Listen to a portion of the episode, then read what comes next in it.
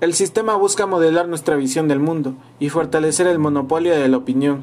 Su objetivo final es la